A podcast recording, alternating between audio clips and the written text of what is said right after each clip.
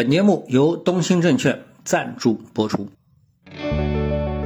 各位听众，大家好，现在呢是二零二三年的十二月的十五日，我们呢想探讨两个问题啊。那么两个问题呢，一个呢就是美股的问题。那美股呢是我们在节目当中一直跟大家聊的啊。那么美股呢，它围绕着它的一个升息以及一个降息，我们看到这段时间呢，可以说赌降息的多头获得了非常大的一个成功啊。嗯，那么这一点呢，我们在这之前呢，你说了，就从美国的经济的一个情况来看的话呢，那么大概率呢是不太会有机构去强行做空啊，那么都是在那等待着这个逢低买入啊。当然，市场当然还是会有一个疑问，就是说，就市场呃，即使啊这个降息的这个周期啊。被美联储所谓的启动，那市场是不是接下来就已经没有什么可担忧的了啊？就是慢慢慢慢的啊，单边的这个趋势性的一个上涨呢啊。那么从总体上来说的话呢，这个概率还是非常大的啊。但是呢，从历史的这个数据来看的话呢，其实呢，呃，还是非常值得让人担忧的啊。为什么呢？就是呃，我们知道呃，虽然说啊，这个美联储说这个呃，现在啊，各方面的数据都已经开始变好了，但是这些数据啊，它还是会反复的。啊，为什么会反复呢？我们看到啊，整个的一个市场，呃，它的一个就是，如果说啊，股票市场的上涨，然后呢，利率的相对的放开啊，或者说还没有绝对的放开的时候呢，就会给消费者、给新经济注入新的这个通胀的元素。啊，呃，整个我们看到啊，比如说像期货市场啊，呃，在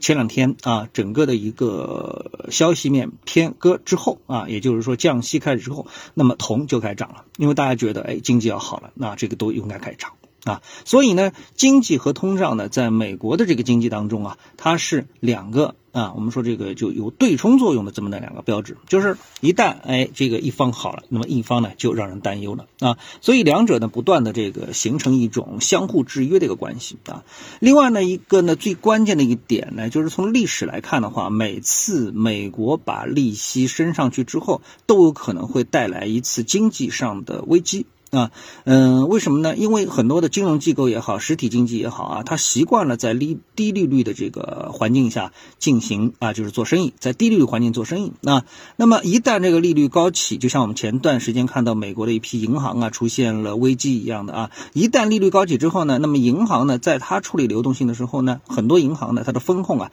就没做好。于是呢，导致呢一批银行啊，这个出现危机。那么最明显的案例呢，就是二零零八年的次贷危机啊。由于这个美国呢开始觉得，哎，经济好了，我该这个涨息了啊。那么把利息口涨上去之后呢，以抑制经济。也就是说，美国的这个虽然说它要降息，但是呢，它要如果说经济运行的还可以，没有出现什么危机的话，那么利率是不会大幅下跌的。啊，那这两者呢就会形成一种焦灼啊，或者一种拉锯。那么过程当中呢，一些不可测的黑天鹅因素呢，皆有可能出现啊。那么所以呢，这个美国的市场呢，大致呢，那么在二零二四年呢，你说这个一马平川吧，可能性也并不是呃绝对的。啊，也并不是绝对的，市场没有永远上涨的一个市场，那么中间呢也会出现波折啊。当然，这种波折呢，呃，对于普通投资者而言的话，如果说你想跟上美股上涨的这个收益啊，也不是说没有途径。同样的话呢，持有可能就是更好的一个方法。这个呢，我在节目当中也跟大家说过多少次了，对吧？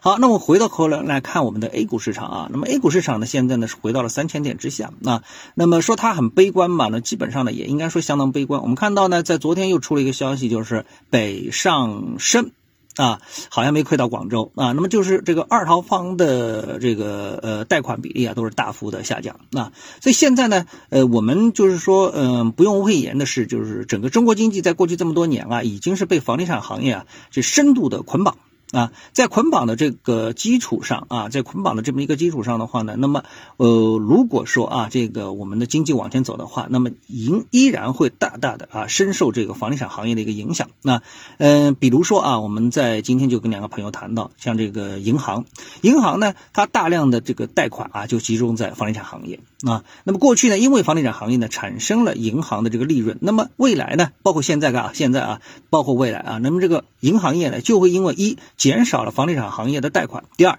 坏账啊，这个会迅速的启动。那那么这个呢，和我们的房地产行业啊，它的一个产能的力量是分不开的啊，因为我们啊，一旦把这个产能做上去之后啊，效率是极其的高啊，所以呢，这个房子要么你别生产，要生产的话，那现在的这个状况就是卖不掉，那是大概率事件。啊，那么房地产呢，下游的行业呢又非常多，对吧？我们说这个装修也好啊，家具也好啊，等等啊，都是一系列的啊。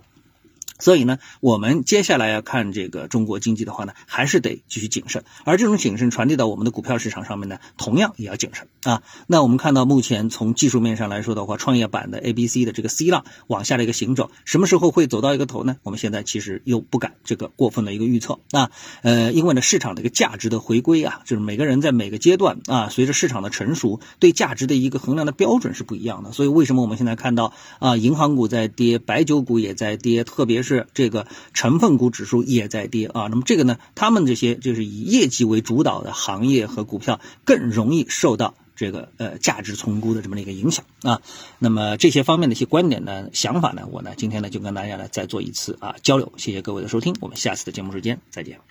本节目由东兴证券赞助播出。